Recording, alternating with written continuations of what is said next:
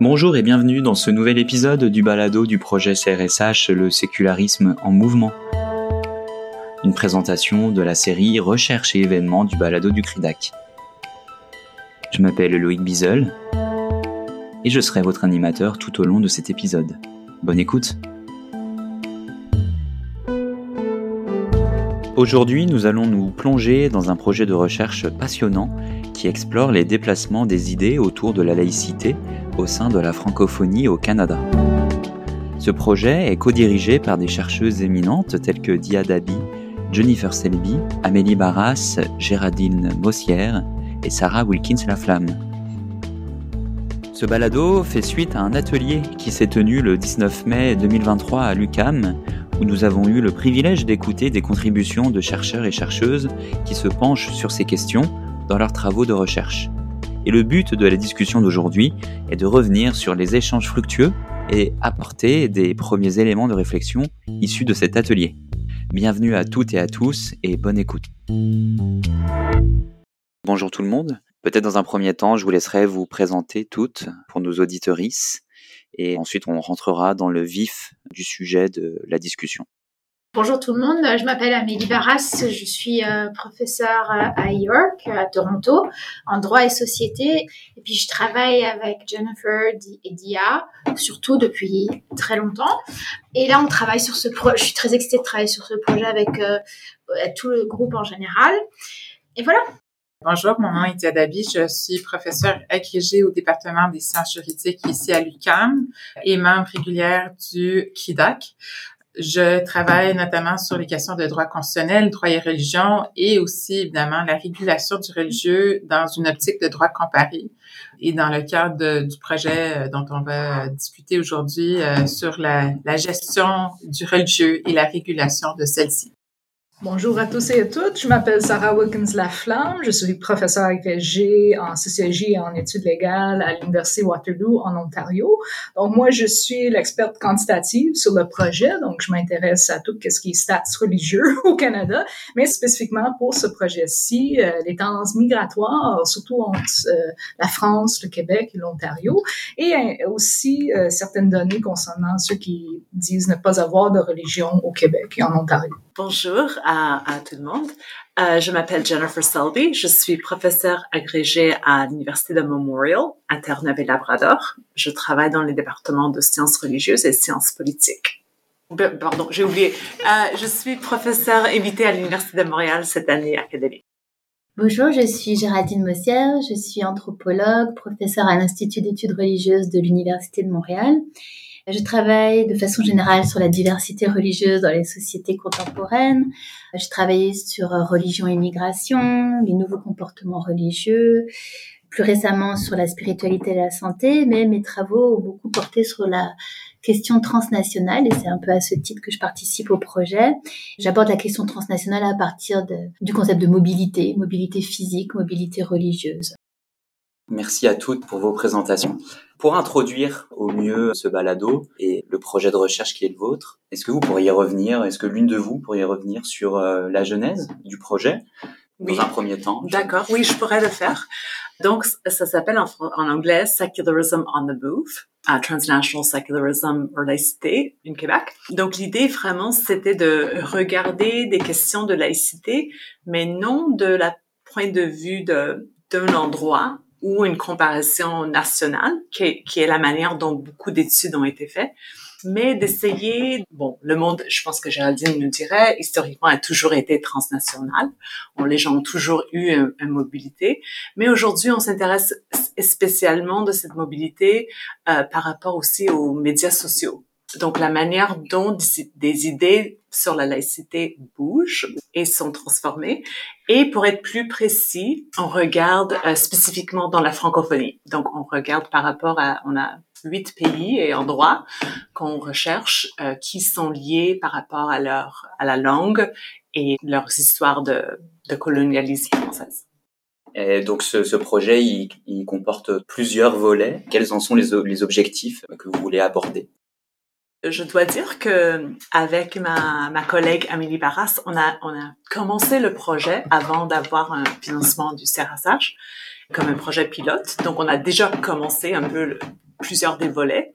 Et donc, on a commencé le parti qualitatif, c'est-à-dire on a commencé par regarder des immigrants français qui habitent à Montréal et à Toronto pour voir un peu comment eux, ils habitent et vivent euh, leur laïcité ou non. Et ça nous permet aussi de faire une comparaison entre le Toronto et, Montréal aussi. Euh, et aussi, on a commencé, je laisse peut-être Amélie expliquer la partie médiatique.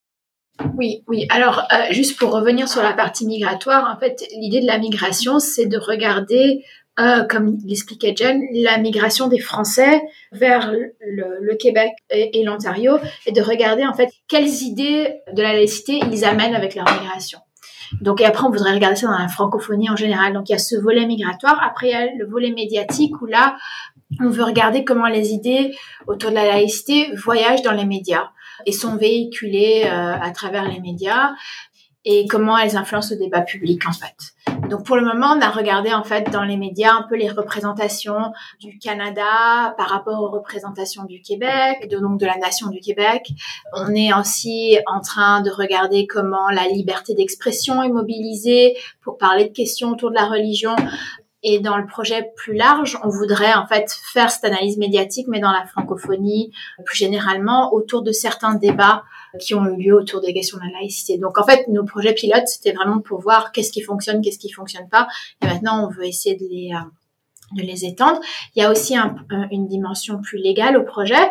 Alors peut-être que Dia, tu peux parler de ça. Évidemment, euh, toute cette discussion sur le religieux ou la régulation du religieux euh, au Québec euh, arrive sur un fond de la loi 21, donc la loi sur la laïcité de l'État qui a été adoptée en 2019. Comme plusieurs des personnes le savent déjà, c'est la quatrième itération législative qui a été mise de l'avant au Québec depuis 2010. Et donc, cette idée de réguler le religieux, d'amener une neutralité face à ceux qui sont soi-disant dans des postures de euh, pouvoir et de responsabilité particulière, anime et sert comme en arrière-plan, en fin de compte, pour plusieurs des questionnements auxquels on souhaite euh, se livrer. Et euh, l'idée aussi, c'est de voir ben, comment les discussions sur la régulation du religieux ici au Québec ont écho ou une résonance ou pas dans les autres pays qui sont abordés dans notre cadre euh, de la francophonie.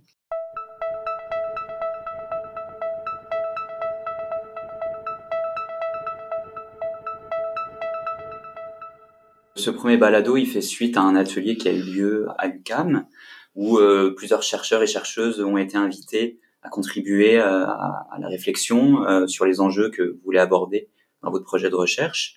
Euh, comment est-ce que l'expertise des chercheurs et des chercheuses vont euh, être intégrées à la suite? Euh, Est-ce que vous pouvez nous faire comme un large horizon de, des, prochains objectifs, des, des, prochaines étapes? À, mon avis, ce qui, ce que dont je suis fière dans le projet qu'on a qu'on a co-construit, c'est vraiment le, la manière dont on, il y a des chercheurs et chercheuses de plusieurs domaines qui viennent ensemble et qu'on peut trouver un, une conversation commune qui est, j'espère, qui est intéressante pour tout le monde et qu'on peut apporter nos, nos bagages et nos expertises méthodologiques, théoriques, etc., pour réfléchir plus largement à, à, ce projet ensemble. Donc, on a des gens d'anthropologie, sociologie, euh, droit, des approches quantitatives, qualitatives, des approches sur le média, des gens qui travaillent sur le non religieux, les gens qui travaillent sur il y a Carlos Colorado aussi qui travaille sur des questions de, de laïcité et des droits autochtones au Canada.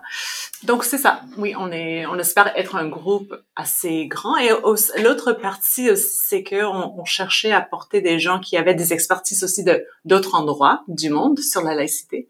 Donc on a aussi essayé de d'inviter des gens sans être trop large. C'est ça le, c'est ça le, truc pour euh, pouvoir vraiment faire quelque chose ensemble. Si je peux juste ajouter, euh, il y avait plusieurs belles conversations et discussions aujourd'hui, mais surtout au début du projet, il y a toujours un travail théorique de, de définition de concept ou d'introduction de concept, et on a parlé beaucoup de concepts aujourd'hui, donc des, des, concepts comme bien sûr la laïcité, mais aussi la, les, les sensibilités séculières, la sécularité, la non-religion, c'est quand même des termes qui sont pas nouveau, mais qui qu'on étudie de plus en plus en contexte québécois, ontarien, français. Et donc, comment on peut vraiment euh, bien définir ces concepts-là, comment on les distingue, quel vocabulaire est-ce qu'on va employer et quel vocabulaire on va pas employer, quel, quel mot qu'on va laisser de côté. Et donc, euh, bien sûr, toutes les décisions n'ont pas été prises aujourd'hui, mais, mais on a quand même commencé la discussion qui souvent va, va prendre plusieurs mois et années et durera probablement tout le long du projet, mais c'est toujours un, un premier étape très important.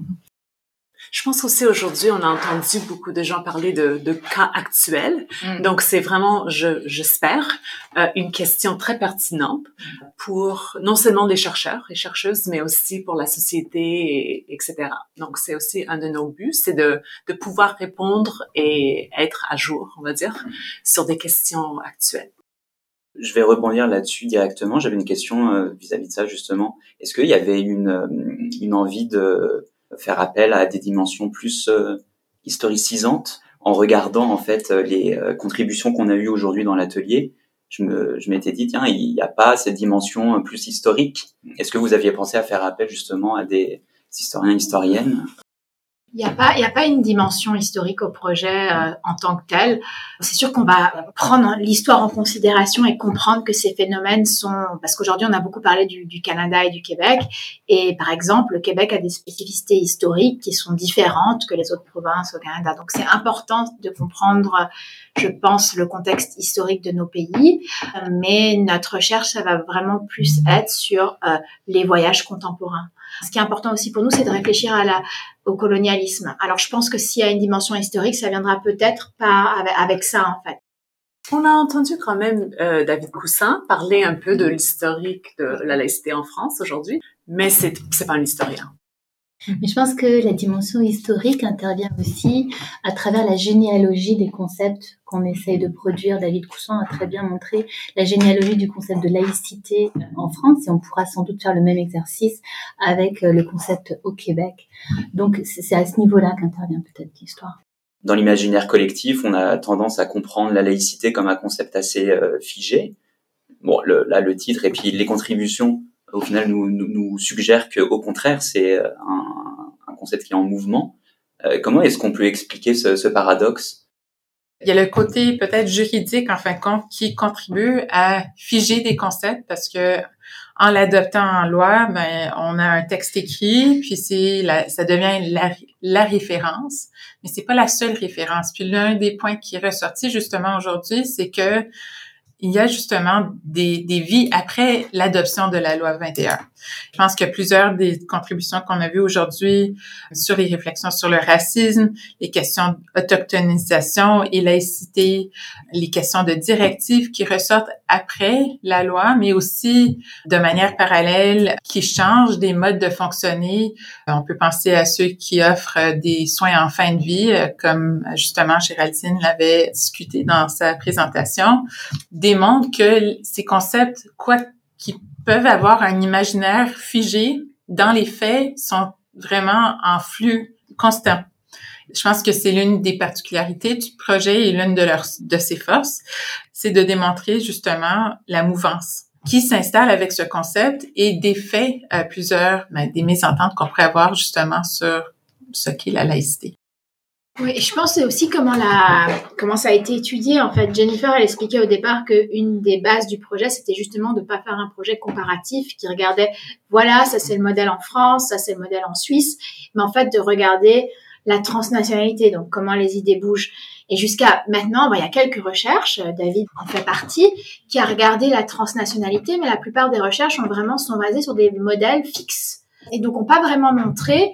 Et Julia, par exemple, qui était au colloque aujourd'hui, elle, elle a montré comment c'est en mouvance, mais sinon il n'y en a pas beaucoup. C'est vraiment des modèles fixes, historiques, types en fait, des idéotypes. Et nous, ce qu'on veut montrer, c'est que c'est en flux. Regardez ça avec une, vision transnationale, ça nous permet de voir, j'espère, euh, ce flux. Et je pense aussi que L'idée du projet, c'est de montrer, comme le disait Dia, qu'il y a des concepts qui sont fixés par la loi, mais après, il peut y avoir un décalage entre ces concepts fixés par la loi puis la façon dont les gens les vivent, les interprètent et parfois les contournent aussi ou négocient avec ces concepts, sachant que, évidemment, dans l'être humain, il y a des contradictions aussi entre des positionnements qui, dans ce cas-ci, peuvent être plutôt de type laïque, mais qui après peuvent ne pas correspondre à la façon dont finalement les personnes vont vivre le religieux et, même le concevoir dans, l'espace public. Et, je pense aussi qu'un autre rapport du projet et puis même de la, journée d'aujourd'hui, c'est de montrer que la laïcité, c'est en constante définition, mais c'est aussi une construction qui dépend de beaucoup de facteurs, y compris politiques évidemment, mais aussi sociaux, culturels et même affectifs, émotionnels. Donc c'est un petit peu ça qui va transparaître sans doute dans le projet, c'est cette construction qui s'élabore autour de ce concept.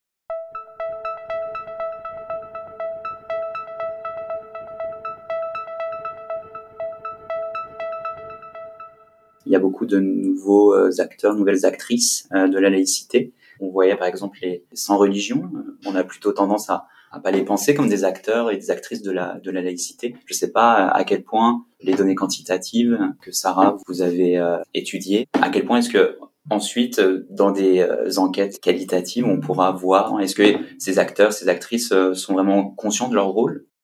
Oui, c'est intéressant parce qu'au Québec, la population qu'on nomme sans religion, donc ceux qui se disent ne pas avoir de religion, lorsqu'on pose la question est-ce que vous êtes affilié à une religion, c'est une population grandissante. Euh, ça, fait 27% de la population québécoise en 2021. Et euh, c'est une population très jeune. Presque 50 euh, sont en bas de 35 ans au Québec de, cette, de ces sans religions. Et ce qui est un peu paradoxal, c'est pas cette population-là qui appuie la loi 21 en plus grand nombre. Hein. C'est plutôt les, boomers euh, catholiques culturels qui, en plus grand nombre, appuient la loi 21. Bien sûr, il y a plusieurs quand même des jeunes sans religion au Québec qui, qui l'appuient la loi euh, sur la laïcité de l'État, mais en même temps, il y en a aussi qui, qui voient des limites à cette loi-là et qui, euh, qui, la, qui, protestent ou qui ne sont pas nécessairement d'accord. Et donc, c'est ceux qui ont qui sont moins actifs au niveau religieux dans leur vie de tous les jours, c'est pas toujours ceux qu'on qu'on pense qui ont des idéologies plus fortes séculaires ou anti-religieux, par exemple. Euh, souvent, il y a beaucoup juste d'indifférence ou de distance par rapport aux religieux parmi cette population-là. Donc, euh, c'est quand même des dynamiques euh, complexes puis qu'on qu'on cherche à comprendre un peu mieux, surtout dans le contexte québécois. Et, et comment, par exemple, les, les, migrants qui viennent de la France, qui ont aussi des taux très élevés de sans-religion, comment ils ont un impact sur la discussion au Ou non, et, euh, et voir comment ça, change avec les nouvelles développements et les cas actuels euh, qui, qui, rentrent dans les médias et dans les discours publics. C'est tout à fait ça qu'on a cherché. Euh, Amélie Barras et moi, qu'on a conceptualisé l'idée de regarder aux immigrants français, c'est que beaucoup de chercheurs, anthropologues et sociologues qui ont regardé des questions de laïcité les ont regardés par rapport aux gens qui sont soit racialisés et ou sont des minorités religieuses, surtout des musulmans. Donc, on a aussi voulu voir aussi ces questions de qu'est-ce qu'ils pensent ces gens non religieux ou des fois et ou laïque parce que des fois c'est pas la même chose. Et qu'est-ce qui leur motive? Qu'est-ce qu'ils font? Comment ils vivent leur vie? En sachant que maintenant les Français sont le, groupe de migration la plus grande au Québec. Donc c'est quand même un groupe important à, à réfléchir de si on veut penser à l'immigration et la laïcité de ce groupe invisible. Et donc, en plus de ces euh, nouveaux acteurs, nouvelles actrices, il y a aussi des nouveaux vocabulaires qui semblent émerger justement, il y a eu des euh, grosses questions sémantiques euh, entre euh, anglais, français. Comment traduire ce concept de laïcité en français, en anglais? Ça, j'imagine que c'est quelque chose qui va être au cœur aussi du, du projet. Comment parler des différents contextes nationaux, enfin provinciaux, au sein même du Canada? Oui, ben toujours c'est un enjeu, puis c'est en fait, on, voudrait que ce soit un atout du projet. En fait, on voudrait, l'idée c'est qu'on espère que le projet soit complètement bilingue. Donc, euh, on va avoir un site web bilingue, on espère avoir des étudiants qui travaillent dans un environnement bilingue et que nos équipes soient bilingues. Donc, on veut pouvoir en fait naviguer ces deux langues. Mais après, vous avez tout à fait raison, c'est aussi un enjeu c'est difficile à traduire. Donc, par exemple, dans les entretiens qu'on a fait avec les Français euh, qui ont immigré à Montréal et Toronto, on voulait leur demander est-ce que vous êtes, euh, je vais le dire en anglais, euh, are you secular? Et en anglais, les gens vont pouvoir répondre à ça. Ils vont peut-être comprendre ce que ça veut dire. Mais ça n'a pas la même définition que êtes-vous laïque? Donc nous, on s'attendait à des réponses avec cette question qui n'étaient pas du tout les réponses qu'on a eues parce que pour euh, les Français qui qui on a, avec qui on a fait des entretiens, laïque n'avait pas la même définition. Et c'est aussi parce que leur, leur compréhension de, la, de laïque vient aussi de leur héritage français. Donc peut-être que si on demandait, je sais pas, à quelqu'un du Liban, êtes-vous laïque? Peut-être que leur définition de la laïcité, donc c'est pas seulement la langue, mais c'est aussi d'où vient la personne. Et donc ça, ça va être une complexité quand on fait un projet transnational, je pense. Et juste pour revenir à ce que a dit euh, Géraldine, aussi c'est qu'on peut pas nécessairement trouver la définition. C'est juste réfléchir aussi sur la construction, comment cette idée bouge, pourquoi, par qui. Et aussi d'un point de vue juridique, la loi sur la laïcité de l'État telle qu'elle a été traduite en anglais, An Act Respecting the Laicity of the State, euh, qui se dit tellement bien. En fin de compte, euh, ça amène un nouveau vocable juridique, mais on connaît mal, en fin de compte, les implications de ce que ça veut dire, tant dans le cadre juridique que euh, les vies subséquentes de cette loi et la façon qu'elle est justement vécue par euh, les gens au quotidien. Donc, je pense que ça, c'est aussi quelque chose qui est en réflexion, en mouvement. Donc, c'est non seulement ceux qui sont interviewés, mais aussi dans le cadre de l'application de la loi. Mais qu'est-ce que ça veut dire quand on introduit un nouveau vocable avec des, des implications euh, importantes et comment justement ceci se répercute par la suite dans euh, nos discussions et nos analyses. Écoutez, je pense que ça fait déjà un beau premier tour d'horizon sur les objectifs et la genèse aussi du, du projet. On va rester à l'affût des développements que, la, que le projet va avoir dans les prochaines années. Je vous remercie beaucoup pour vos contributions et pour avoir accepté de participer à euh, ce premier balado qui va en appeler euh, deux autres par la suite. Et on va continuer à explorer les dynamiques euh, de la laïcité que vous voulez explorer dans ce, dans ce projet. Merci beaucoup. Merci, à vous. Merci à vous.